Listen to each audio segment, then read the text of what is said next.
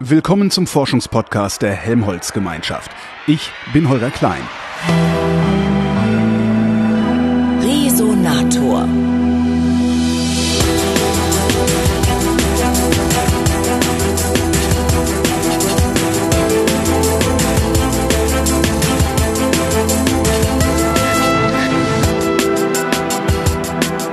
Emanuel Müller ist Inhaber des Lehrstuhls Knowledge Discovery and Data Mining am HPI und gleichzeitig Fachgruppenleiter der Fachgruppe Knowledge Discovery and Data Mining am Geoforschungszentrum in Potsdam. Hallo, Herr Müller. Hallo. Knowledge Discovery and Data Mining. Was ist, also, Sie machen Wissensentdeckung und, äh, ja, was ist denn Data und für, für, für Data Mining einen deutschen Begriff? Nee, ne? Ja, man könnte Knowledge Discovery and Data Mining im weitesten Sinne so auffassen, dass wir aus einer riesigen Datenmenge mhm. an Rohdaten wertvolles Wissen extrahieren. Deswegen Knowledge Discovery. Wir wollen am Ende für den Menschen neues Wissen generieren aus den Daten, die uns zur Verfügung stehen. Und deswegen Data Mining, weil wir die Daten verarbeiten und analysieren.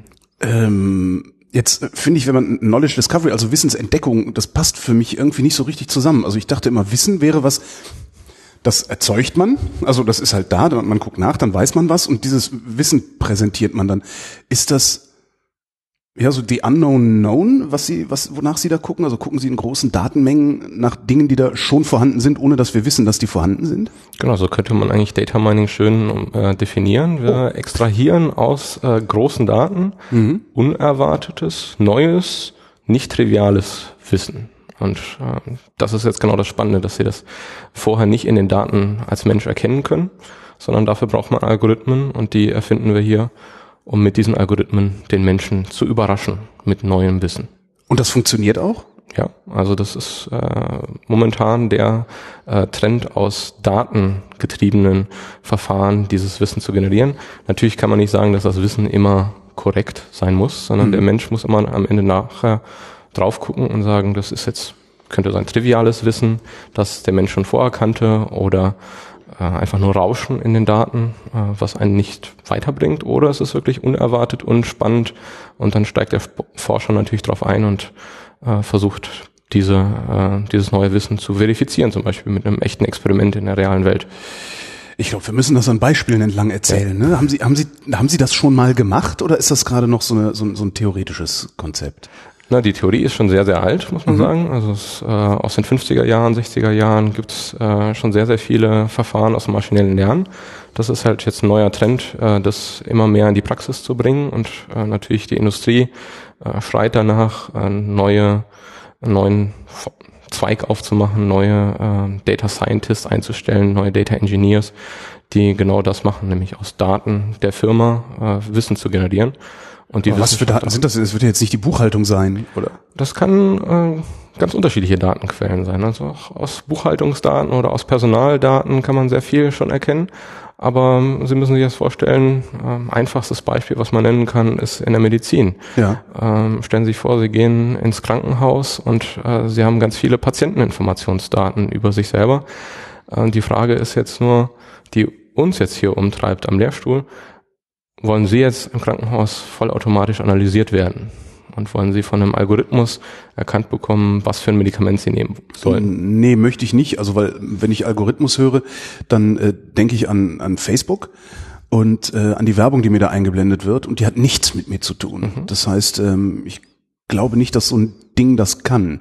Mhm. Okay, das ist jetzt erstmal der Zweifel, dass Sie anzweifeln, dass ja. diese Algorithmen das können. Aber selbst wenn Sie das könnten, in dem Beispiel der Medizin, dürften Sie das gar nicht so machen, weil äh, der Gesetzgeber schreibt ja vor, dass mhm. der Mensch am Ende der äh, das Personal im Krankenhaus, die Ärzte und äh, alle drumherum entscheiden, was für ein Medikament sie bekommen, welche Behandlung sie bekommen. Das aber, ist genau richtig. Aber Diagnostik kann das Ding doch dann im Zweifelsfall machen, oder nicht? Genau, also. diese Diagnostik zu unterstützen, das ist die Aufgabe des Algorithmus. Und da müssen sie dann anfangen zu sagen, das ist, was die Algorithmen heutzutage schon können. Ja. Den Menschen unterstützen bei der Entscheidungsfindung. Und genau dieses Paradigma, was ich jetzt bildhaft am Krankenhaus erklärt habe, äh, versuchen wir auch in die Wissenschaft zu bringen, weil der Wissenschaftler an sich in der Helmholtz-Gemeinschaft ist genauso kritisch wie der Arzt im Krankenhaus. Der will nämlich tiefgehendes Verständnis über seine eigenen Messdaten haben und nicht einfach nur eine Vorhersage, wie im kaufmännischen Sinne, dass ich jetzt äh, Werbung schalte. Und das kann ich schon mit Algorithmen ganz gut und Sie sind jetzt unzufrieden damit, ja. weil Sie äh, Werbung bekommen, die Sie nicht interessiert. Aber das wird aktuell natürlich im Business Use Case schon so gemacht. Funktioniert das gut? Würden Sie sagen, das funktioniert gut? Also meiner Alltagserfahrung nach tut's das nicht. In vielen speziellen Fällen funktioniert das ganz gut. Ähm, natürlich die große Werbemasse äh, ist jetzt nicht so ideal auf den Kunden abgestimmt. Aber je mehr Informationen Sie über die Kunden sammeln, umso besser können Sie natürlich auch diese Werbemaßnahmen schalten. Und ich glaube schon, dass es äh, sehr gut funktioniert. Ich kann Ihnen auch ein Beispiel nennen, äh, was äh, negativ in der Presse aufgenommen wurde. ist ja. nämlich äh, aus den USA, wo eine große äh, ja, äh, Firma äh, Werbung geschaltet hat und dann auch personalisierte Werbung nach Hause geschickt hat und auf einmal ein Vater in diese Filiale kam und meinte, sie haben meiner Tochter Schwangerschaftswerbung geschickt. Das geht aber nicht, die ist 16. Äh, das äh, verbitte ich mir, dass sie mir äh, Werbung nach Hause schicken für meine Tochter. Mhm. Ein paar Monate später ist der gleiche Vater in den gleichen Laden gegangen und hat sich entschuldigt, äh, weil seine die schwanger war. Wirklich schwanger war, genau. Äh, da sieht man schon, dass äh, durch die Analyse der Kreditkarteninformationen natürlich sehr viel persönliche Informationen da. Wahrscheinlich auch noch Suchmaschinenverläufe. Äh, genau. Das war jetzt in dem Fall mit dem mhm. äh, Laden nicht der Fall. Das wurde rein aus Kreditkarteninformationen gezogen, aber ähm, da kann man schon sehr, sehr viel machen und das wird auch aktuell. Das heißt, die hat sich wahrscheinlich einen Schwangerschaftstest gekauft. Im, Im Extremfall ja. Äh, und, das, das, das reicht, äh, das reicht Ihnen, um dann Werbung dahin zu schicken? Na, also angenommen, Sie, ja klar, aber, äh, aber Sie forschen dran. Also wir, wir forschen an den Algorithmen, wie man äh, Daten analysieren kann und wie mhm. man jetzt aus diesen Massen an Daten wertvolles Wissen generieren kann. Das kann natürlich für die Industrie sein, mhm. ähm, kann aber auch für die Wissenschaft sein, äh, um dann entsprechend äh, wissenschaftliche Erkenntnisse zu erlangen. Was ist das überhaupt, ein Algorithmus? Okay, ein Algorithmus ist eine Methode, die im Prinzip nur vorgibt, welche Schritte Sie nacheinander durchführen. Und ähm, diese Reihenfolge, diese Sequenz von ähm, Methoden, die wir nacheinander schalten, das definiert dann den Algorithmus am Ende. Und diese Abfolge, die definieren wir mit Programmiersprachen zum Beispiel, äh, definieren wir uns diese Algorithmen neu. Jetzt haben Sie so einen riesen Datenberg. Äh, nehmen wir Facebook, weil es jeder kennt. Sie haben da so einen riesen Datenberg. Wie, wie gehen Sie denn da überhaupt vor? Also was, wie, wie, wie arbeitet Ihr Algorithmus oder welche Schritte arbeitet der ab? Mhm. Nehmen wir vielleicht einen anderen abhängig, Datensatz, weil Facebook ist jetzt äh, wirklich nicht der Fall, den wir in okay. Deutschland analysieren. Äh, Würden Sie das gerne mal tun? Würden Sie gerne mal in Facebook reingucken? Na, wir haben auch aus der Industrie andere Datenquellen, die mindestens genauso spannend sind wie Facebook. Zum Beispiel? Ähm, na, die Automobilindustrie ah. gibt uns momentan Daten, wo wir sagen, da sind Sensordaten aus der Automobilindustrie, die wir mit unseren Methoden analysieren nach Erkenntnissen, die der Ingenieur vielleicht so nicht aus den Daten ziehen kann. Und damit wollen wir dem Ingenieur dann helfen, äh, neue Modelle zu finden, die dann äh, das Auto in dem Sinne verbessern oder ja. in der Form von prädiktiver Diagnose äh, Ausfälle von Bauteilen vorhersagen. Aber was ich nicht verstehe ist, also wenn ich wenn ich mir jetzt überlege, das als, als Werbeanwendung nehme, dann sage ich, okay, ich, ich möchte jetzt einen Algorithmus bauen, der aus diesem großen Datenbestand genau äh, übergewichtige End-40er äh, mit Kopfhörern auf den Kopf rausfiltert und denen dann Werbung für Kopfhörer schickt. Äh, da weiß ich ja mein Ergebnis schon, aber Sie wissen das Ergebnis doch noch gar nicht. Genau. Weil Sie machen ja Discovery, also das wir wollen das Unerwartete finden, ja, das, was wie, Sie sich nicht vorstellen können. Im ja. Äh, Zweifelsfall, wenn Sie sagen, Sie haben jetzt zwei Variablen äh, in der Automobilindustrie und wollen jetzt irgendwie Kundensegmentierung machen und haben jetzt Farbe von Ihrem Auto und die Marke von dem Auto, dann wird Ihnen sofort klar einfallen, dass wenn Sie einen Ferrari vor sich haben, dass der höchstwahrscheinlich rot ist. Ja. ja? Das interessiert uns nicht, sondern wir wollen die Abhängigkeiten finden, die unerwartet sind in den Daten, wo der Kunde etwas Unerwartetes getan hat oder ein Segment entstanden ist, was unerwartet war für den Händler oder auch für den Wissenschaftler in seinen Messsensoren unerwartete Fehler vielleicht auch zu finden, die äh, man dann entweder messtechnisch beheben kann oder wenn es kein Fehler war, ein neues physikalisches Phänomen zu erkennen, was in den Messdaten sichtbar wird. Ähm, aber jetzt nicht für den Menschen sofort, wenn er sich die, das Textfile der Messinformationen anguckt, sondern erst durch die Algorithmik und die Sensordaten, die dann analysiert werden. Wonach gucken Sie denn dann? Na, wir gucken vorwiegend nach Korrelationen, nach Abhängigkeiten zwischen Variablen, deswegen das Beispiel mit dem roten Ferrari, mhm. das, da gibt es eine offensichtliche Korrelation zwischen Farbe und dieser Marke. Ähm, und wir versuchen diese unbekannten Korrelationen aus den Daten heraus zu extrahieren, um dann daraus Muster äh, darzustellen. Und das Wichtige für uns ist immer, diese Muster auch anschaulich darzustellen, so dass der Mensch versteht, was hinter diesem abstrakten Muster steht. Dass der Arzt versteht, warum der Patient krank ist, dass der Wissenschaftler versteht, warum diese Korrelation eingetreten ist. Im Prinzip in, das Fernziel ist, kausale Zusammenhänge zu finden. Warum ein kausaler Zusammenhang zwischen der einen Variable und der anderen Variable entstanden ist und diese kausalen Zusammenhänge dann entsprechend auszunutzen für die Modellbildung in der Wissenschaft oder für die Vorhersage in der Wirtschaft. Wie heißen die Schritte, die der Algorithmus da geht? Das hängt davon ab, was Sie für ein Muster suchen wollen. Also wenn Aber das wissen Sie ja noch nicht, weil das ist ja nicht erwartet. Oder so würde ich das jetzt nicht äh, sagen. Sie wollen ja eine Nehmen Sie Aufgabe mal, woran lösen. arbeiten Sie gerade konkret? Also machen wir doch mal, vielleicht, vielleicht kriegen wir das über einen konkreten Fall äh, äh, gut abgebildet. Also ein Beispiel bei uns sind momentan Zeitreihenanalysen. Wir haben äh, riesige Datenmengen von ähm, Vegetationsdaten in Südamerika, Temperatur, Feuchtigkeitsdaten. Mhm. Und die Frage ist, was korreliert mit was? Welcher Parameter korreliert mit welchem anderen Parameter? Ein paar sind offensichtlich, die äh, haben Wissenschaftler vorher schon gefunden. Wenn es regnet, wächst das Grünzeug. Richtig. Ja. Äh, dass es eine Periodizität da drin gibt, das ist den Leuten klar. Mhm. Die Frage ist aber, wie können sie jetzt diese Zeitreihen analysieren und eventbasiert, wenn sie ein externes Event haben, wie äh, hängt dieses Event mit der Vegetation dann ab? Was, was, äh, sind da, was ist da ein Event? Na, Sie könnten zum Beispiel einen Waldbrand haben. Ah, okay. Mhm. Und äh, diese Events, die können Sie jetzt entweder vorher alle kennen und können dann entsprechend nach diesen Vegetationsindizes äh, suchen. Ja. Oder sie sagen, ich kenne das vorher nicht, sondern ich suche jetzt in den Daten, wo abnormale Events eingetreten sind. Und sie suchen ah, nach wo es weniger wächst, obwohl es geregnet hat. Richtig. Genau. Und diese Abnormalität in den Daten, diese Anomalien, die suchen sie in ihren riesigen Zeitreihendatenbeständen und versuchen jetzt genau diese Veränderung, die irregulär ist, die sie nicht erwartet haben, zu finden. Mhm. Und dann können so einfache Sachen wie ein Waldbrand oder äh, dass wirklich ein lokales Muster entsteht und dann in dieser äh, lokalen Region in Südamerika wirklich ein anderer Effekt eintritt und Vegetation dort anders wächst.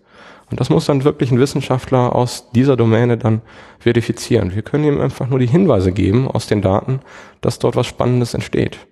Und diese Hinweise, das hat sich halt jetzt in der Wissenschaft schon seit Jahrzehnten durchgesetzt. Äh, wenn Sie die Biologie nehmen, äh, gab es vor 20, 25 Jahren eine Revolution über die Genomanalyse. Äh, da haben dann ganze äh, Biologiegruppen sich anhand der Daten orientiert, welche nächste Doktorarbeit äh, in diesem Feld ausgeschrieben wird. Mhm. Also gesagt haben, sie haben so viele Gene, welches Gen sollen wir denn jetzt analysieren? Und in der Biologie wird typischerweise ein Doktorand auf eines dieser Gene losgelassen und äh, sehen Sie dann die Informatik und die Datenanalyse als Vorverarbeitungsschritt, als Filter an. Wo sind die spannenden Gene? Wo sind die spannenden Abhängigkeiten zwischen zwei Genen? Welche sollten wir analysieren? Also wenn ich eins ausschalte, was passiert äh, im, im gesamten restlichen Strang? Genau.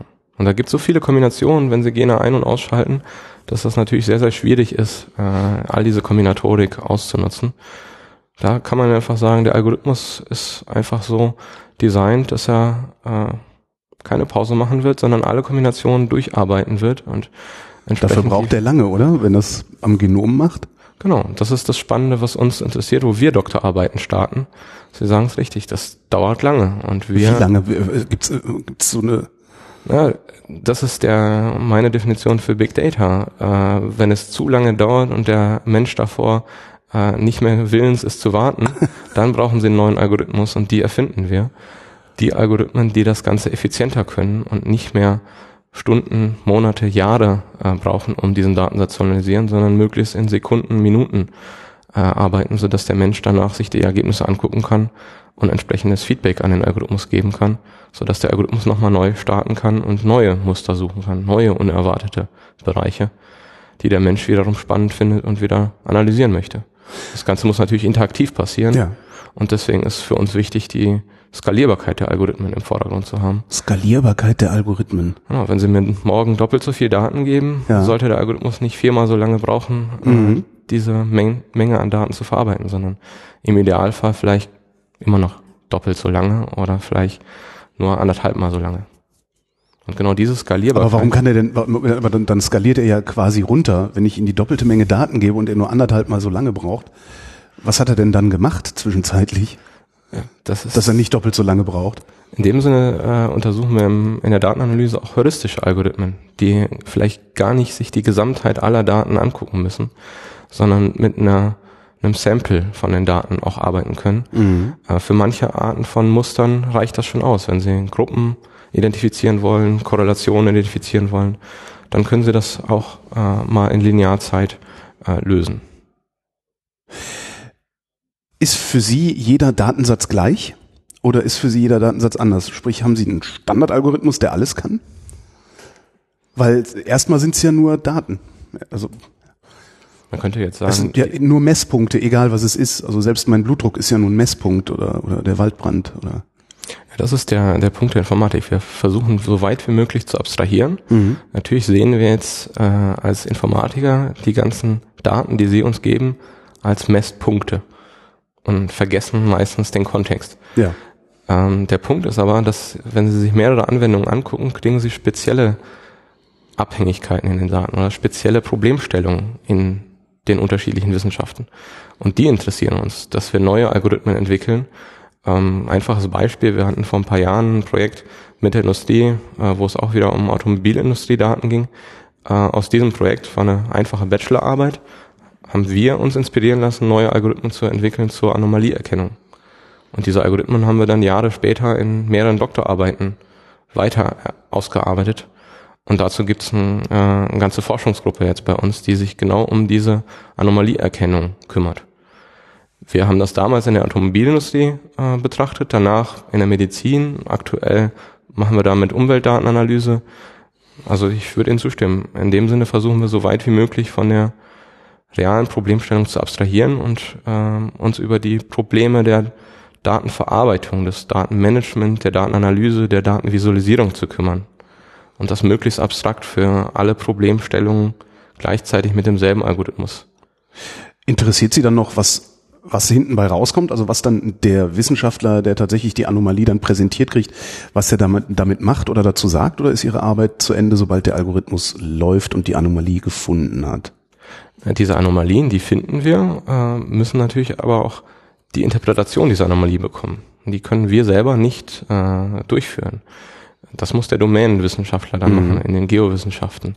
Der Klimaforscher, der muss sich die Anomalie dann angucken und äh, uns sagen, was äh, jetzt hinter dieser Anomalie steckt. Ist sie signifikant oder nicht? Genau. Und wenn sie es nicht ist, äh, schreiben Sie einen Algorithmus um. Das wäre jetzt das Einfachste, was man tun könnte. Wir versuchen dieses Feedback des äh, Wissenschaftlers systematisch in die Algorithmen zurückzuspeisen, so dass er uns nicht einmal ein Feedback gibt, sondern kontinuierliches Feedback geben kann und der Algorithmus lernen kann, was diesen Wissenschaftler interessiert.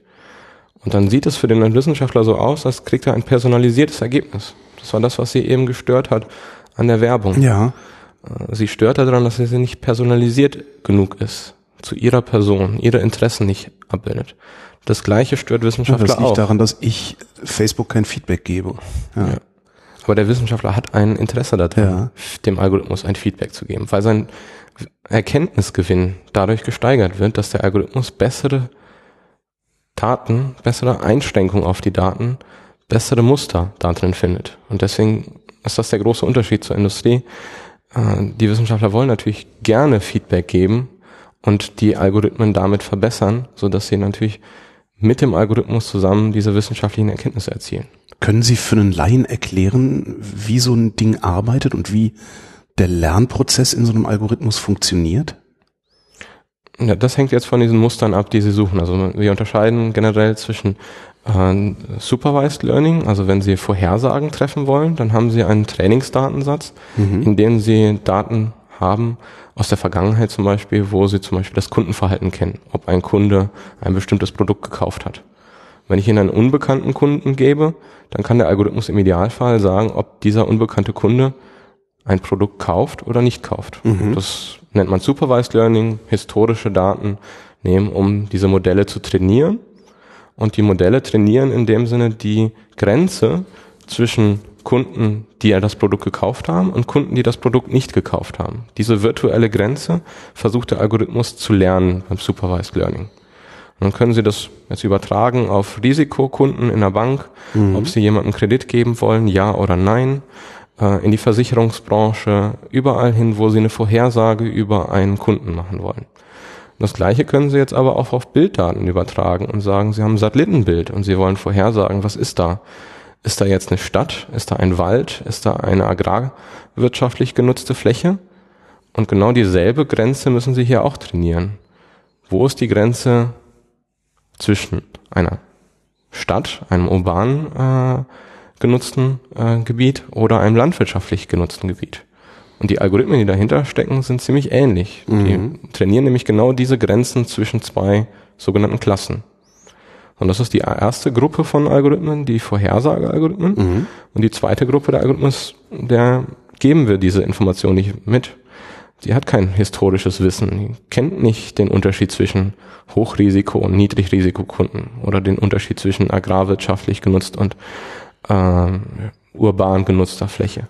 Sie kennt einfach gar nichts über die Daten, sondern sie haben nur die Rohdaten mhm. und dort müssen sie dann zum Beispiel Gruppen identifizieren von ähnlich aussehenden Messpunkten. Einfaches Beispiel hier ist die Kundensegmentierung. Sie wollen einfach wissen, was für Kunden, was für einen Kundenstamm haben Sie in der Industrie. Äh, ich gebe Ihnen Daten von Ihren Kunden und der Algorithmus findet, dass dort drei Kundengruppen enthalten sind. Mhm. Vorher wissen Sie aber nicht, welche Kundengruppen das sind. Sie wissen nicht, wie viele Kundengruppen Sie haben. Und das Gleiche können Sie auch wiederum auf Satellitendaten äh, übertragen und sagen, Sie kennen nicht, welche Muster dort enthalten sind. Sie wollen einfach nur ähnliche Bereiche finden, die ähnlich genutzt sind. Wie die genutzt werden, haben sie vorher nicht eingeschränkt. Das versuchen wir auch zu finden. Also diese Gruppen, Clusterstrukturen. Und das Feedback, das dann kommt, wäre, äh, dass ich dann sage, ne, das ist urban, das ist äh, Agrar und das ist Wald. Und ab dem Moment kann ja dann der Algorithmus das Ganze noch viel feiner auflösen, also die Grenzen feiner auflösen, oder? Sie könnten mit diesem Feedback, was Sie jetzt gegeben haben, diese Flächen benennen. Mhm. Unser Feedback zielt eher darauf aus, zu sagen, sind die Gruppen richtig gefunden worden? Oder sollten diese beiden Gruppen nicht zusammen verschmolzen ah, werden? Okay. Mhm. Sodass Sie den Algorithmus korrigieren können und sagen, die zwei Gruppen sind mir eigentlich zu ähnlich, die müssen zusammen in eine Gruppe. Und damit trainieren Sie durch Ihr persönliches Feedback, äh, was der Algorithmus für Muster finden kann. Mhm. Und jetzt nehmen Sie das Beispiel mit den Gruppen. Äh, wenn es eine Gruppe gibt, die ganz abnormal ist und äh, unähnlich zu allem anderen ist, dann ist das eine Anomalie.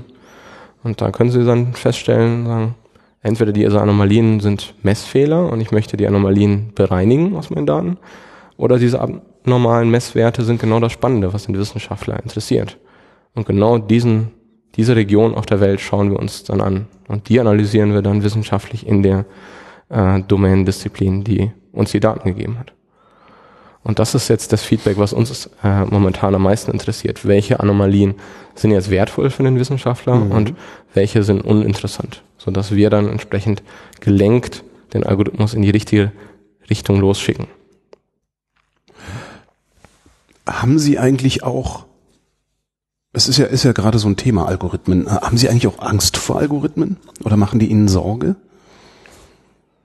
Naja, in dem Themenumfeld, wo wir uns jetzt bewegen, äh, machen uns jetzt Algorithmen keine Sorgen, äh, weil wir die Daten äh, aus dem wissenschaftlichen Kontext Aber bekommen. es gibt ja, es gibt ja durchaus andere Themenfelder, äh, wo es darum geht, Verhalten von Menschen vorherzusagen aufgrund eventuell unvollständiger Daten.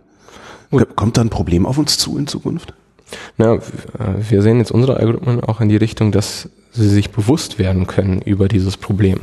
Sie können durch diese Beschreibung, die ich eben erwähnt habe, ja äh, dem Menschen klar machen, wieso dieses Muster über diese Person entdeckt wurde. Und dann kann man drüber nachdenken, äh, ob man diese Art von Daten preisgeben möchte mhm. und damit diese Muster zulassen möchte oder nicht. Also wir wollen eher den Menschen sensibilisieren, was diese Algorithmen alles können.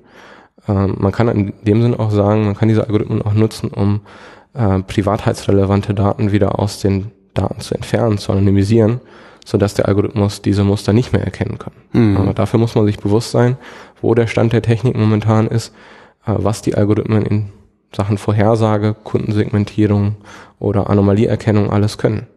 Und das, genau das interessiert uns. Wie können wir diese Algorithmen designen? Wie können wir diese Algorithmen untersuchen? Und das Fernziel ist immer, wie können wir diese Algorithmen Ergebnisse produzieren lassen, die der Mensch dann auch verstehen kann.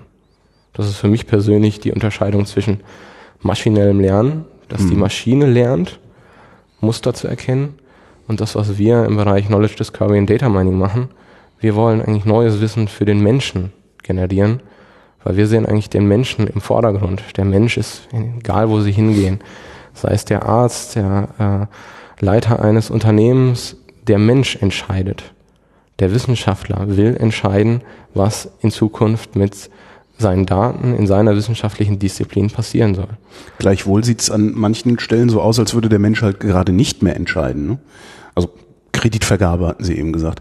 Das scheint ein Bereich zu sein, in dem der Mensch kaum noch Einfluss nimmt, sondern in dem tatsächlich ein Score rausfällt, den ich nicht unter Kontrolle habe äh, und der dann darüber bestimmt, ob ich einen Kredit kriege oder nicht. Aber Sie wollen ja auch als Mensch verstehen, warum haben Sie den Kredit genau, nicht bekommen. Genau, aber das, das werden die mir nicht sagen. Das ist auch das Problem aktuell ja. mit den Algorithmen, dass sie Ihnen, die Algorithmen Ihnen das auch nicht sagen können. Sondern dass sie das einfach entscheiden und am Ende kommt eine Wahrscheinlichkeit raus. Und das ist warum genau unser Forschungsthema. Die, warum können die mir das nicht sagen? Die sind, die sind doch auch irgendwann mal geschrieben und trainiert worden. Naja, Sie müssen sehen, früher gab es ein Regelwerk. Sie hatten Regeln, wenn das und das, dann sind Sie ein Hochrisikokunde. Mhm. Eine andere Regel sagt, wann Sie ein Niedrigrisikokunde sind. Aktuell gibt es diese Algorithmen, die das trainieren, die diese im besten Fall neue Regeln finden. Aber momentan gibt es viel, viel mehr Algorithmen, die eigentlich ohne Regeln arbeiten, die einfach nur vorhersagen, ob ein Kunde hoch, hohes Risiko oder niedriges Risiko hat. Und genau da sehe ich das Problem dieser Algorithmen. Wir wollen ja eigentlich den Menschen erklären können, warum dieses Muster aufgetreten ist. Wir wollen also künstlich virtuelle Regeln finden, die sie einem Menschen dann auch zeigen können. Und die du bist Hochrisikokunde, weil du genau. damals den Fernseher aus dem Fenster geworfen hast. Besser ist mir jetzt nicht eingefallen. Genau, aber diese Regeln den Algorithmen beizubringen, das ist das Training, was wir jetzt aktuell machen. Wir erfinden neue Algorithmen, die nicht nur eine Wahrscheinlichkeit ausgeben am Ende, ob eine, ein Bereich auf der Erde äh, eine bestimmte, ein bestimmter Landschaftstyp ist, sondern wir versuchen Regeln zu finden, die ihnen erklären, warum dieser Landschaftstyp dort ist, welche Parameter diesen Landschaftstyp ausmachen.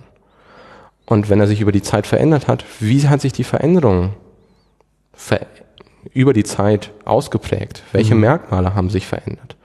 Und genau das anschaulich darzustellen, sodass Sie das nachher als Wissenschaftler verstehen können und nicht so skeptisch sind den Algorithmen gegenüber. Aber das verstehe ich schon. Das ist ja für die meisten Leute heutzutage eine Blackbox. Ja, die entscheidet irgendwas äh, und zwar über mich. Also die im Grunde im Grunde na die entscheidet nicht über mich, sondern die macht sich ein Bild von mir und entscheidet auf Basis dieses Bildes und ich weiß nicht, was das Bild äh, ausmacht. Ja.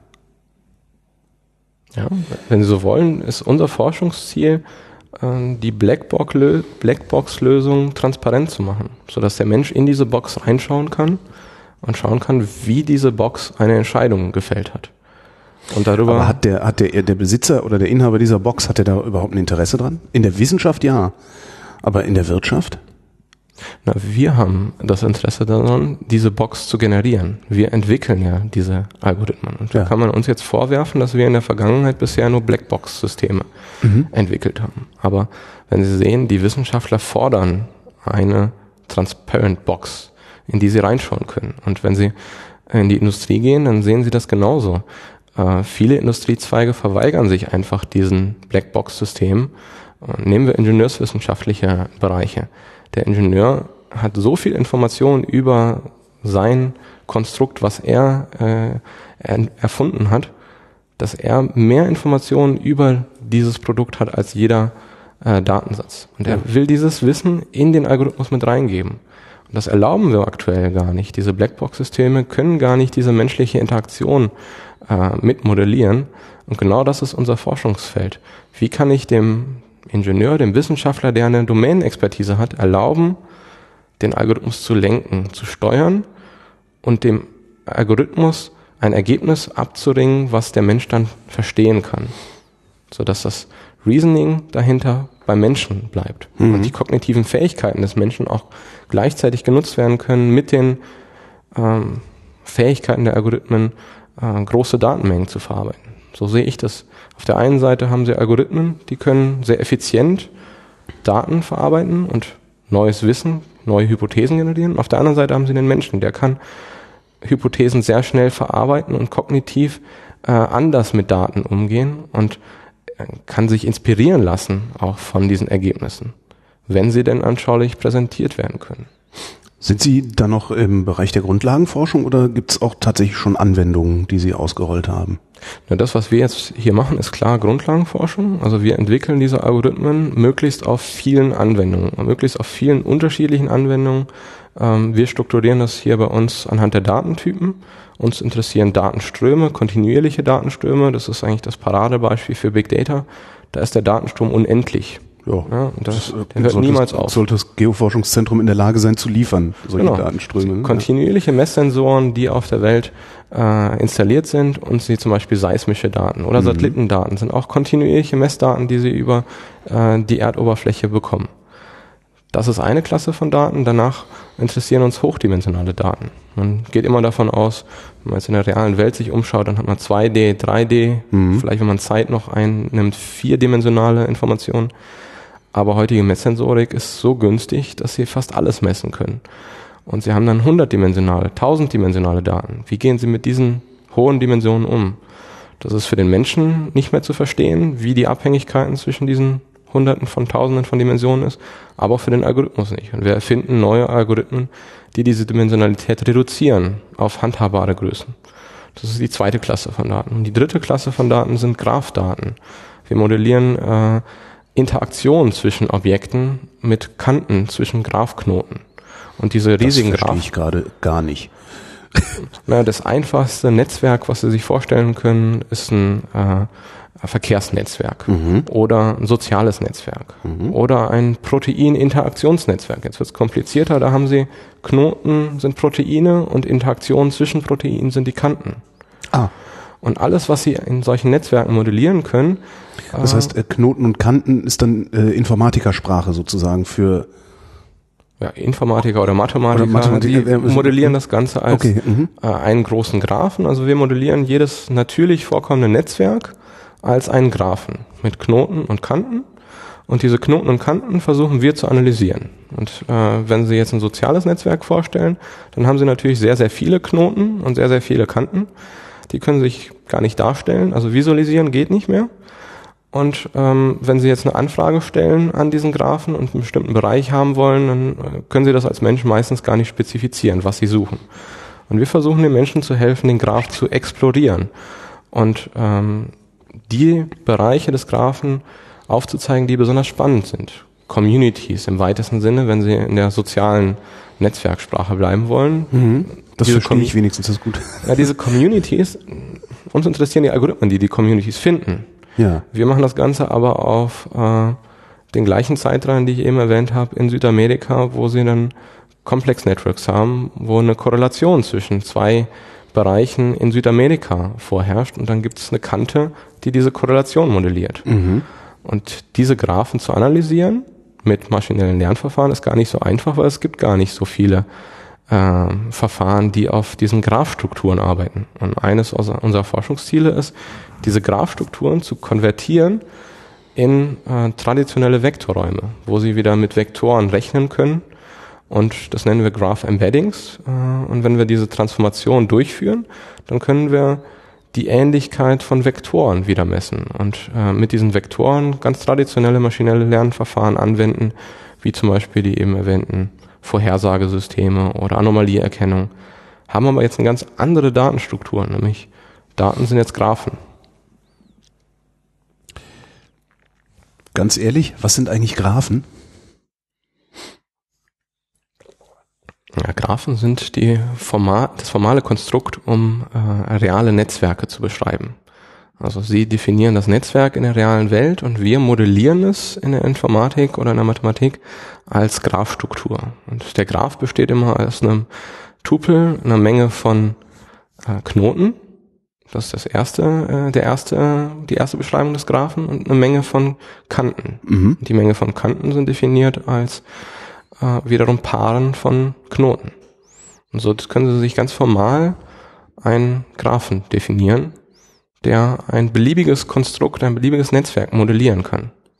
Und wir abstrahieren halt von dem realen Kann es sein, Netzwerk. dass man das nur verstehen kann, wenn man ein tieferes Verständnis von Mathematik hat? Das ist bei uns Grundvoraussetzung, ja. Also, natürlich bilden wir unsere Studenten äh, ja. direkt in den ersten paar Semestern grundlegende Mathematik, also, lineare Algebra, Statistik äh, sind Grundvoraussetzungen bei uns in der Informatik, ja. Ich weiß nicht, mag, mag sein, dass in der, in der Hörerschaft jetzt Leute ihre Hände über den Kopf zusammenschlagen, aber ich glaube, das letzte Mal, dass ich sowas gehört habe, dürfte in der Oberstufe gewesen sein, im Gymnasium. Und das ist 30 Jahre her. Äh,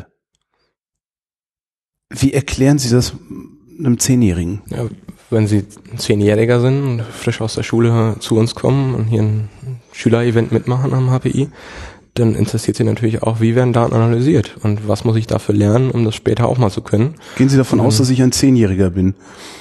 Ja, wir erklären denen das äh, recht spielerisch, äh, zum Beispiel Produktsegmentierung. Ich äh, nehme dann immer ein Beispiel mit äh, Gummibärchen, Schokolade und verteile das auf dem Tisch und sag, okay, was für Segmente von Produkten, welche Gruppen von Produkten sehen Sie hier auf dem Tisch liegen? Und dann kann man das visuell schon mal analysieren und sagen, okay, ich sehe jetzt Gruppen von Produkten, die eher Gummibärchenartig sind, Schokolade, weiße Schokolade, schwarze Schokolade. Und dann versucht der Schüler für sich festzustellen, was sind eigentlich die Ähnlichkeiten? Mhm.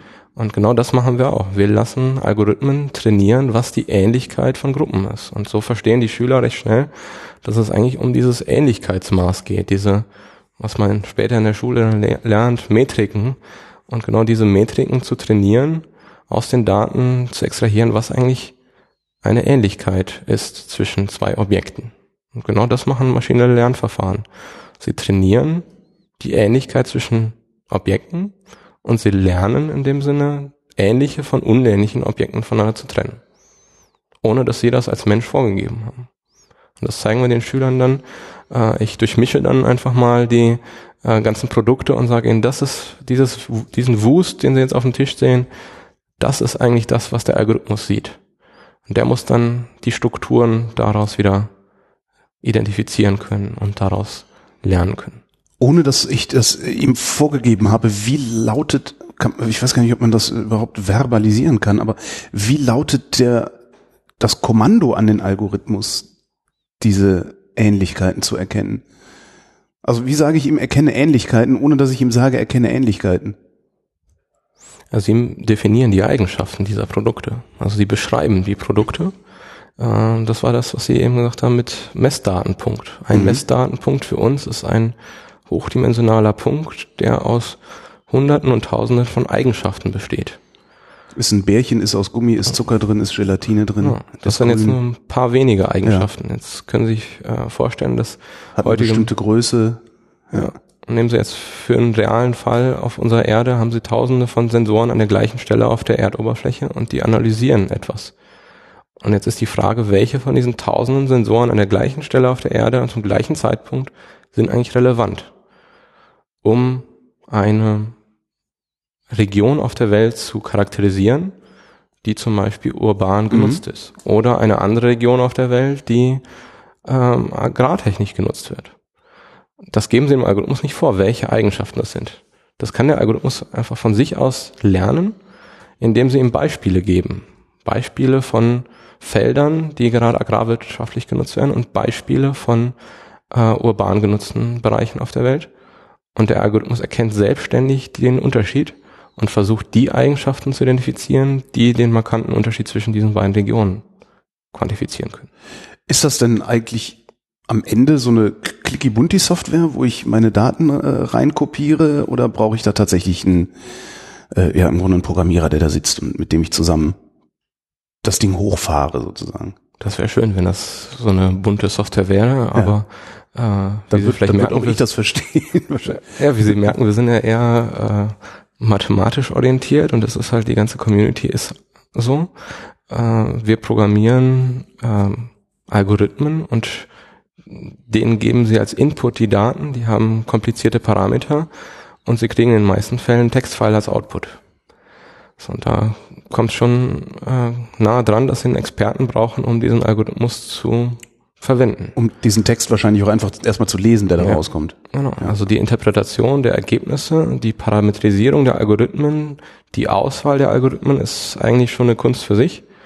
Und deswegen ist eigentlich dieser, dieser Forschungszweig, aber auch dieser äh, das Arbeitsumfeld Data Scientist momentan äh, so attraktiv, weil es wenig Leute gibt, die genau das können. Was muss ich können, um das zu können? Ja, Sie müssen tiefgehendes statistisches Wissen mitbringen, äh, um die Algorithmen zu verstehen. Sie müssen Wissen über die Datenverarbeitungspipeline haben, um diese Systeme äh, aufzubauen. Sie müssen die Skalierbarkeit der Algorithmen im äh, Hinterkopf behalten, dass äh, manche Algorithmen vielleicht erst in 10, 20, 30, 100 Jahren Ihnen ein Ergebnis geben werden. Da sollten Sie nicht drauf warten, sondern Sie sollten vorher das Verständnis dafür haben, wie die Komplexität dieser Algorithmen ist. Moment, Sie sehen einem Algorithmus an, wie lange er vermutlich brauchen wird, um ein Ergebnis zu liefern? Ja, wir analysieren die formale Komplexität der Algorithmen und können Ihnen vorher sagen, bevor Sie den Algorithmus starten, wie äh, die Laufzeit dieses Algorithmus ist. Wenn Sie dem zehn Datenpunkte geben oder eine Million Datenpunkte, dann können wir Ihnen vorsagen, wie die Laufzeit sein sollte. Ähm, und dann gibt's halt formale Abschätzungen, die Ihnen sagen können, vergessen Sie es, in äh, Ihrem Leben, im äh, Lebenszeit der Erde werden Sie kein Ergebnis bekommen. Haben Sie das schon mal gemacht? Also ist schon mal einer gekommen und wollte was haben und was war das? Sicher, wir geben unsere Algorithmen auch als Open Source Lösung in die freie äh, Welt hinaus ja. und wir kriegen immer wieder E-Mails, wo jemand sagt, ich habe diesen Algorithmus mit diesen Parametern auf meinem Datensatz der Größe XY gestartet und da kann ich eigentlich nur zurückschreiben und sagen, ähm, vergessen Sie es, den Algorithmus können Sie nicht mehr äh, zu einem Ergebnis bekommen, der wird Ihnen formal kein Ergebnis liefern können. Äh, müssen Sie einen anderen Algorithmus verwenden, der effizienter ist und in weniger Zeit Ihnen ein Ergebnis liefert. Und genau das ist unser Forschungsthema, die Algorithmen zu erfinden, die das Ganze auch im Worst Case äh, in ein paar wenigen Sekunden liefern können. Auf was rechne ich denn äh, Ihre Algorithmen? Brauche ich dafür Supercomputer oder mache ich das mit, dem, mit meinem Laptop auf dem Tisch? Ja, das ist eine andere Kompetenz, äh, die ah. Sie in dem Themenfeld äh, brauchen. Ähm, wir gehen das jetzt in meiner Gruppe eher von der mathematischen Perspektive an und analysieren die Algorithmen auch mit Papier und Bleistift und äh, versuchen den Trick zu finden, mit dem dieser Algorithmus schneller läuft und implementieren den dann, ohne dass das Ganze auf einem High-Performance-Computer danach läuft. Ja. Also viele unserer Experimente laufen jetzt einfach auf Desktop-Maschinen. Das ist genau die Herausforderung, der wir uns stellen, mit möglichst wenig Ressourcen möglichst schnelles Ergebnis zu erzielen.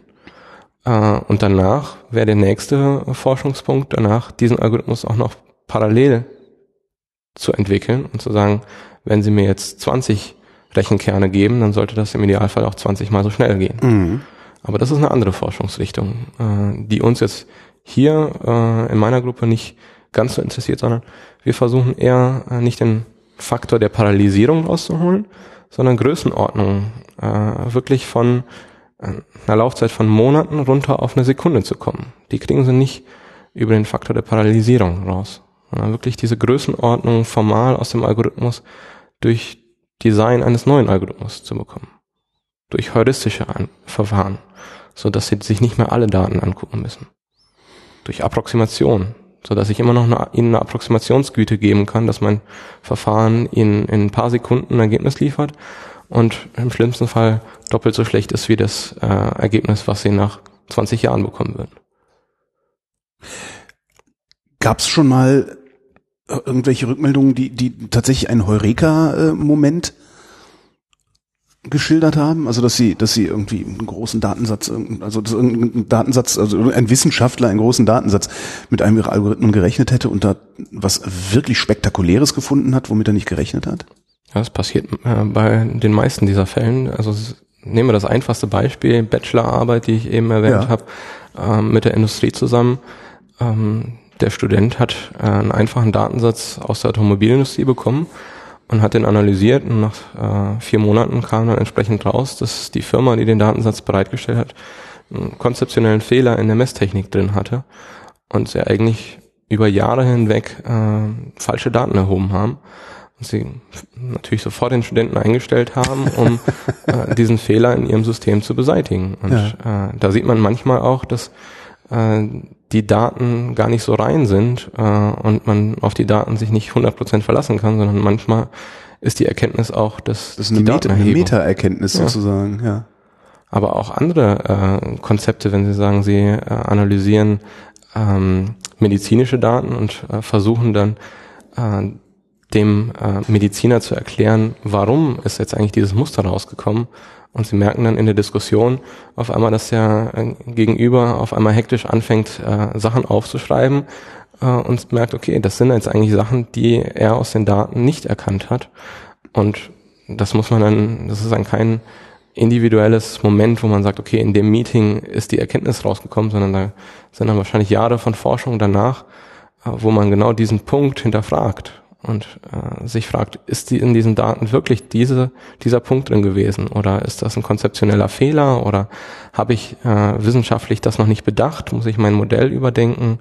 Muss ich das Modell vielleicht, was ich bisher die letzten zehn Jahre betrachtet habe, wegwerfen und eine neue Komponente hinzufügen, ergänzen? Das sind die Momente, die äh, natürlich bei unseren Anwendern spannend sind. Und die kriegen sie eigentlich bei jedem äh, Meeting, egal ob das Industrie- oder Wissenschaftspartner sind, raus, weil die merken, okay, das ist eine andere Herangehensweise, die habe ich mir noch nicht angeeignet. Das äh, ist etwas Neues, was diese Gruppe macht. Und ähm, entweder sie kriegen diesen Zweifel zurück und sagen, okay, ich verstehe das nicht, wie mhm. kann das sein? Dann versuchen wir das natürlich möglichst anschaulich nochmal zu erklären. Oder äh, sie stecken so tief in der Materie drin und sagen, okay, das ist jetzt spannend, diese Erkenntnis möchte ich jetzt mit einem Doktoranden bei mir in den Geowissenschaften weiterverfolgen. Ich stelle mir das ziemlich befriedigend vor, zu wissen, dass, äh, dass, dass ich eine, eine Software geschrieben habe oder einen Algorithmus geschrieben habe, der immer zu einem Ergebnis führt, worüber sich jemand freut. Ja, wenn Sie, glaube ich, unsere Doktoranden fragen, äh, kriegen Sie die Befriedigung dadurch, dass die Kooperationspartner dieses positive Feedback geben. Und die dann Aber sofort einstellen.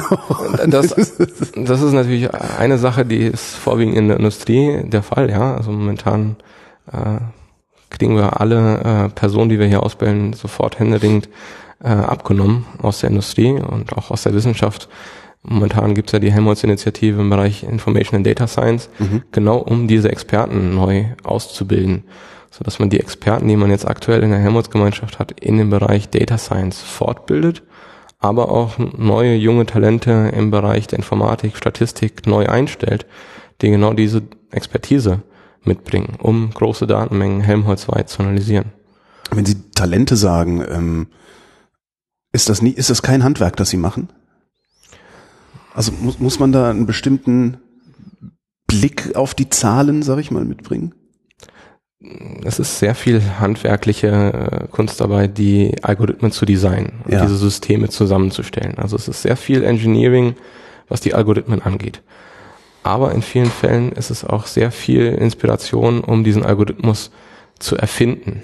Ja, also äh, da gibt's immer den Streit, ob jetzt äh, Softwaretechnik ingenieurswissenschaftlich ist und es wirklich einen festgelegten Prozess gibt. Den oder oder ob es Kunst ist. Ob es ja? Kunst ist, genau. Wir bilden das Kunsthandwerk. ja, wir bilden die Studenten bei uns natürlich in diesem Prozess aus, ja, dass sie das möglichst systematisch die Software, das komplexe IT-System bauen. Aber gleichzeitig sehen sie auch, in jedem Algorithmus steckt sehr viel Inspiration auch drin und äh, die äh, kommt dann natürlich aus den Individuen, die dieses, diesen Algorithmus designt haben. Ähm, das ist dann wirklich Kunst, ja.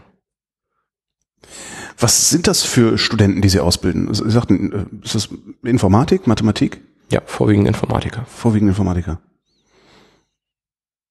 Und Sie sind auch Informatiker? Ja, klassisch von der Ausbildung Informatik, studiert, äh, Nebenfach Biologie, äh, danach aber recht viel unterschiedliche Anwendungen in verschiedenen Bereichen. Industrie, äh, Automobilsektor ist ein großes Thema, äh, in den Wissenschaftsdisziplinen Energie, Biologie, Medizin, jetzt Geowissenschaften am Helmholtz-Zentrum in Potsdam, Aber wir sehen das wirklich als Abstraktion dieser unterschiedlichen Wissenschaften und Mhm. versuchen diese Algorithmen und Methoden äh, zu erfinden und diese Systeme zu bauen. Also das, was Sie jetzt aktuell in der Presse lesen zu Big Data Systemen, das versuchen wir natürlich unseren Studenten beizubringen. Wie bauen sie die nächste Generation dieser Big Data Systeme? Was ist die nächste Generation dieser Big Data Systeme? Das kann ich Ihnen jetzt nicht sagen, Ach so. aber das genau in die Richtung bilden wir aus. Wie können Sie diese Systeme dann bauen, wenn Sie festgestellt haben, dass ein altes System nicht mehr Ihren Anforderungen entspricht, dass es nicht mehr skaliert, auf Datenströme zum Beispiel nicht mehr äh, auf die Häufigkeit der Datenpunkte reagieren kann und im Prinzip die Daten verwerfen muss, weil es gar nicht so schnell verarbeiten kann, wie sie Mhm. reinkommen. Genau diese Skalierungskomponenten interessieren uns in diesem System und wir versuchen die Studenten so systematisch wie möglich auszubilden, diese Komponenten zu designen und dann diese Komponenten zusammenzustecken in größeren Systemen und diese komplexen IT-Systeme dann auch zu warten und zu nutzen mit den Kunden. Das andere, was Sie gesagt haben, ist, Sie bilden, Sie bilden Wissenschaftler, äh, Sie, Sie, Sie bilden die weiter. Also äh, wie bringen Sie denn jetzt beispielsweise einem Geologen bei, äh, so, so einen Algorithmus zu designen oder bringen Sie eher bei, ihn zu benutzen? Ja, das, äh, was man jetzt sieht, ist der Drang von allen Wissenschaftsdisziplinen, sei es Geowissenschaften, Medizin, diese Algorithmen sich selbst anzueignen. Und da stellt sich Helmholtz auch die Frage, ähm, sollen wir jetzt unsere Wissenschaftler alleine lassen, dass sie sich selber ausbilden, oder sollen wir ihnen systematisch äh, ein Werkzeug an die Hand geben, dass wir sie aktiv ausbilden in diesen Methoden? Und da ist die Frage, wer macht das? Ähm, die, der erste Punkt ist natürlich, den Statistiker, den Informatiker in den Hörsaal zu stellen und äh, eine klassische Vorlesung zu halten. Da müssen Sie sich aber überlegen, die Leute sitzen ja schon in ihrer Disziplin verankert, sie messen Daten, sie haben die Probleme schon. Wie können sie das deutschlandweit machen? Und äh, unser Konzept hier am HPI ist, das Ganze über Massive Online Open Courses zu machen. Und wir zeichnen unsere Vorlesungen in dem Sinne auf, und bieten das einer breiten Masse von äh, Personen an. Aber verstehen die das auch? Also ich bin Geisteswissenschaftler. Es- Sie reden wirklich in, in fremden Zungen, äh, was, was mich angeht. Ist jeder Naturwissenschaftler prinzipiell in der Lage zu verstehen, was sie tun und was er davon hat? Ja, wir haben als Voraussetzung äh, keine Informatikausbildung bei uns. Also bei mir in der Vorlesung sitzen auch Psychologen oder Geowissenschaftler ähm, und die verstehen das auch, weil sie im Prinzip sich die Mathematik als Grundlage nehmen. Ja, es ist, geht viel um Formeln und Algorithmen und sie müssen diese Grundlage schaffen. Also wenn sie keine Ahnung haben von linearer Algebra oder von Wahrscheinlichkeitsrechnung, Dann dann werden sie die Vorlesung nicht verstehen. Okay. Ja, das ist die Grundvoraussetzung, äh, Grundlagen der Mathematik in linearer Algebra und Statistik. So, mehr verlangen wir aber nicht. Und darauf aufbauen. Und das ist, ja, das ist tatsächlich, wenn, wenn, wenn ich Naturwissenschaften, was Naturwissenschaftliches oder Psychologie studiert habe, dann habe ich das, ja. Genau, und im Prinzip sind es so viele Anwendungen momentan in diesem Themenfeld, dass ich eigentlich in jeder Vorlesung sage, Sie bringen die Anwendung mit. In Ihrem Kopf sollte eine Anwendung stecken. Warum wollen Sie diese Methode kennenlernen? Und dann spielen Sie diese Anwendung für sich, während ich Ihnen die Methode erkläre, durch. Ich erkläre Ihnen die Methode an meinem Beispiel, ja, das mir am besten gefällt. Aber Sie sollten für sich selber ein anderes Beispiel verwenden, nämlich da, wo Sie als Geowissenschaftler Ihre eigenen Daten haben. Oder den psychologischen Use Case, den die Studentin vor zwei Semestern in der Vorlesung hatte. Das muss sie parallel mitbringen. Und dann können Sie das Verständnis für die Methode äh, selbst sich erarbeiten. Wir machen das auch in studentischen Praktika hier, wo wir äh, an internationalen Wettbewerben zum Beispiel teilnehmen. Und die Studenten bekommen anonymisierte Daten von einem Wettbewerb und müssen sich dann mit international, was dieses Jahr 200 Teams messen, von zig Universitäten aus unterschiedlichen Ländern, um das beste Ergebnis auf diesen Daten zu erzielen, die beste Vorhersage. Und das ist natürlich für die Studenten natürlich auch befriedigend, an einem Beispiel das zu erarbeiten, was sie vorher theoretisch in der Vorlesung gelernt haben. Und dann dann diesen Wettbewerb gegen die internationalen Teams äh, zu haben und zu zeigen, okay, ich kann wirklich das besser vorhersagen mit meinem Algorithmus als die anderen. Was ist denn der Use Case, den Sie am liebsten nehmen? Ja, ich nehme äh, am liebsten biologische Use Cases, Mhm. äh, weil ich glaube, das ähm, ist der der gesellschaftliche Impact äh, sehr, sehr groß, äh, wenn man was über Gene und äh, Krankheiten verstehen kann. Ähm, das liegt aber einfach aus meiner Ausbildung heraus. Es liegt mir das am ehesten, weil ich halt äh, Biologie als Nebenfach hatte in meinem eigenen Studium. Deswegen nehme ich die äh, Fälle am liebsten. Ähm, momentan ist halt der Industrie-Use-Case Automobilsektor äh, sehr beliebt. Äh, da können wir ziemlich viele Beispiele nehmen. Äh, geowissenschaftliche Daten, wenn äh, die Geowissenschaftler dabei sitzen, äh, kann man die auch nehmen. Wir versuchen möglichst breite äh, das Feld an Beispielen auch zu liefern. Wollten Sie eigentlich werden, was Sie geworden sind? Also haben Sie es darauf angelegt, genau das zu machen? Anders gefragt, was wollten Sie eigentlich werden, als Sie klein waren? Das ist schwierig zu sagen. Also als kleines Kind hat man natürlich irgendwie äh, Träume und äh, die äh, werden dann vielleicht über die Schulzeit ein bisschen konkreter. Bei mir war es äh, nicht Informatik, das habe ich nicht verstanden. Als Kind, äh, klar, äh, äh, kriegt man da wenig mit. Äh, bei mir war der Durchbruch äh, Bruch, äh, in die Informatik sicherlich Jugendforscht. Also mhm. ich habe als äh, E-Techniker bei Jugendforsch mitgemacht und habe äh, Sachen zusammengelötet und habe äh, integrierte Schaltkreise konzipiert und die dann gelötet und ein äh, System gebaut zur Fernprogrammierung eines Videocorders per Telefon. Aha. Und wir standen an unserem Jugendvorstand und ein Stand weiter hatte jemand was programmiert. Ganz sauber. Ohne Lötzinn in der Nase äh, einzuatmen und äh, da war für mich dann klar, okay, Moment, das, was der programmieren kann, äh, kann er mein System in ein paar Zeilen Code bauen. Ja. Der braucht dann keine ICs mehr zusammenzulöten. Und da sind wir beide dann, also war ein Team, äh, die das gemacht haben, beide in Informatik abgedriftet und haben beide Informatik studiert. Und, äh, mein Kollege ist in die Wirtschaft gegangen, ich in die Wissenschaft. Aber dann nicht, dann genau da zu landen, wo sie sind, also in diesen diese Algorithmen zu designen. Ähm, das hört sich an, als müsste man es darauf anlegen, den Job zu machen. Also oder sind Sie da auch zufällig reingerutscht? Na, ich habe recht früh im Studium äh, mir viele Veranstaltungen angehört in der Uni mhm. und habe dann recht schnell festgestellt, dass so datengetriebene äh, Veranstaltungen mich reizen. Mhm. da hab, ist mein Interesse hergekommen. Also ich habe wirklich das komplette Spektrum von Datenbank, äh, effiziente Datenanfragen, maschinelles Lernen, Sprachverarbeitung, Mustererkennung in Sprache, Mustererkennung in Bildern, bis hin zu Data Mining, äh, was ja letztlich auch Mustererkennung ist. Ne? Ja. ja. Ich esse hier gerade einen Quiche oder sowas ähnliches, der übrig geblieben ist, weil Sie gestern eine Antrittsveranstaltung hatten. Nein, was, was haben Sie gestern gemacht? Genau, wir haben gestern die neue Young Academy der, für der Geodata Science gestartet in Potsdam. Mhm. Äh, und zwar geht es genau darum, im Prinzip diese Zusatzexpertise im Bereich Data Science in die Geowissenschaften zu bringen.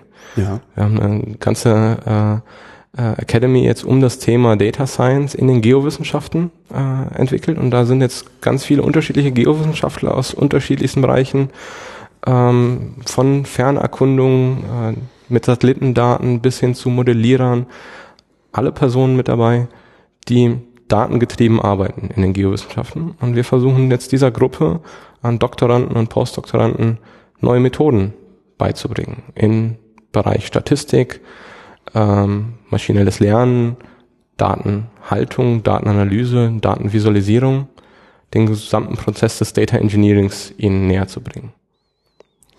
Was heißt neue Methoden? Also was, was sind denn die alten Methoden? Also ich, das Einzige, was ich kenne, das ist auch wieder was aus der Schule. Ähm, ich gucke mir halt ein paar statistische Daten an, also ein paar ökonomische Daten und gucke einfach, wo gibt's denn eigentlich Ausreißer hier in diesen äh, Datendingern. Das ist vermutlich eine alte Methode, ne?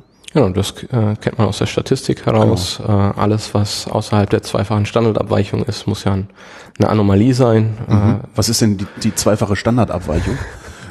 Na, wenn Sie Ihre Daten normal verteilt modellieren, dann mhm. gibt es ein äh, Mean äh, und eine äh, Varianz. Mhm. Und äh, wenn Sie jetzt annehmen, dass all Ihre Daten normal verteilt sind, dann gibt es an den Rändern dieser Normalverteilung sehr, sehr seltene Objekte.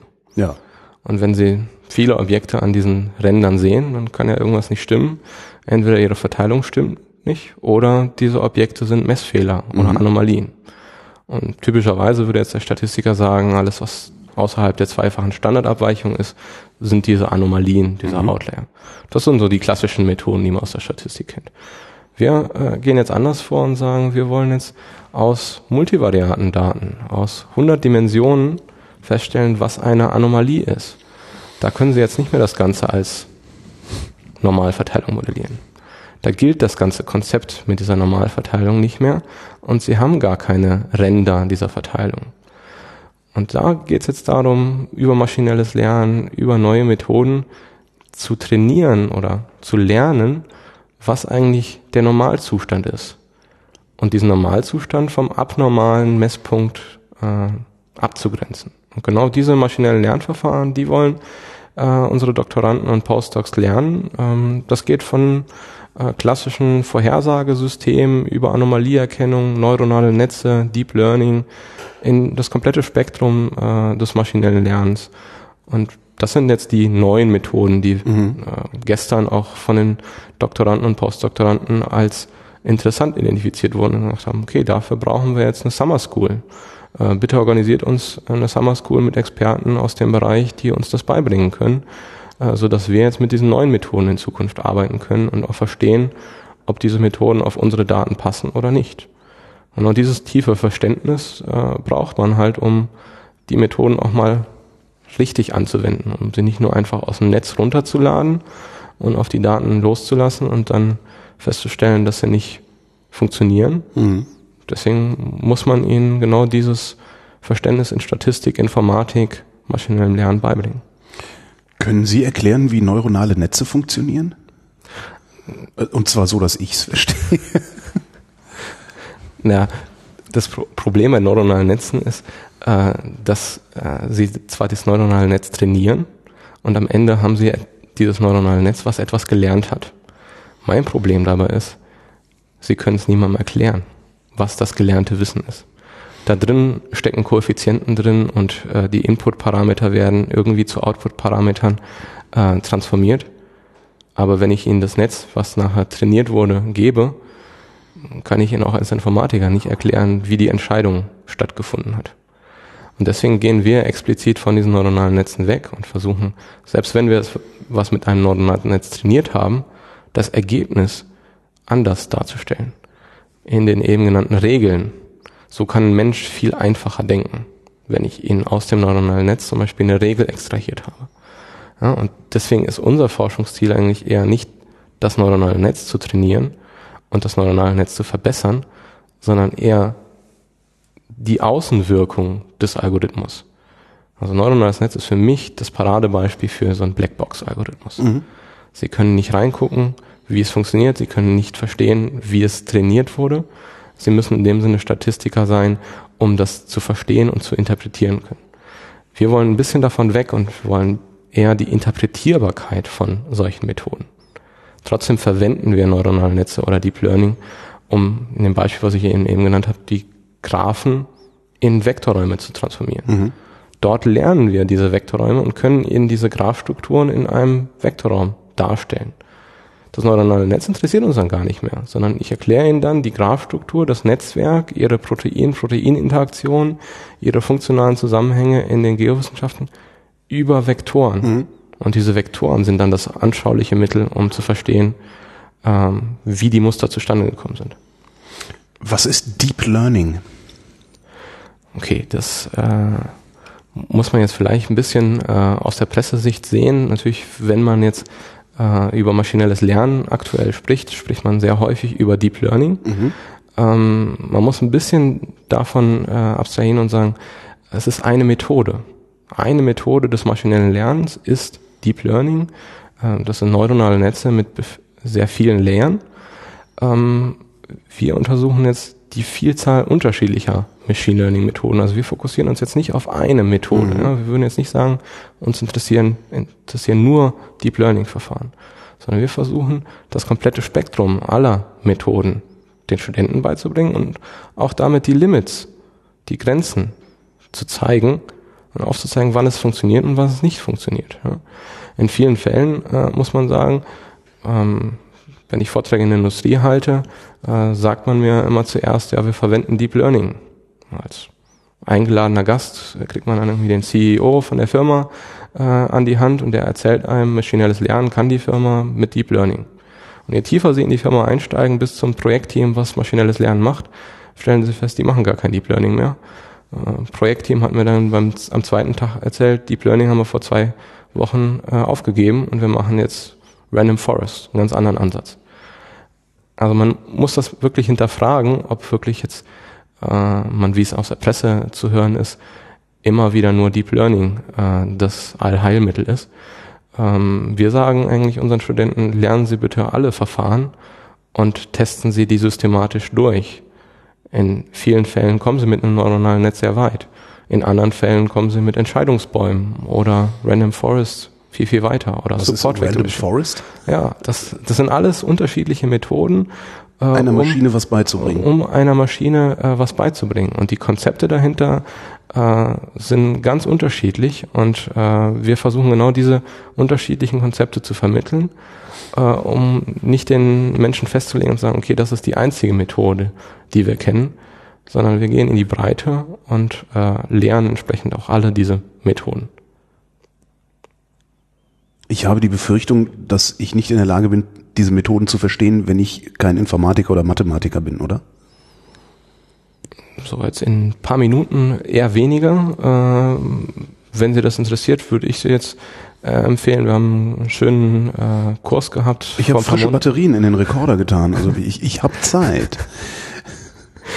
Ne, das Problem äh, bei dem Podcast, was ich sehe, ist, muss es auch visuell darstellen. Verstehe. Und äh, die Beispiele äh, auch visuell sich äh, veranschaulichen, was jetzt ein Muster ist. Und mhm. äh, das kann man vielleicht verbal oder mir fällt es jetzt schwer, das Muster verbal zu beschreiben.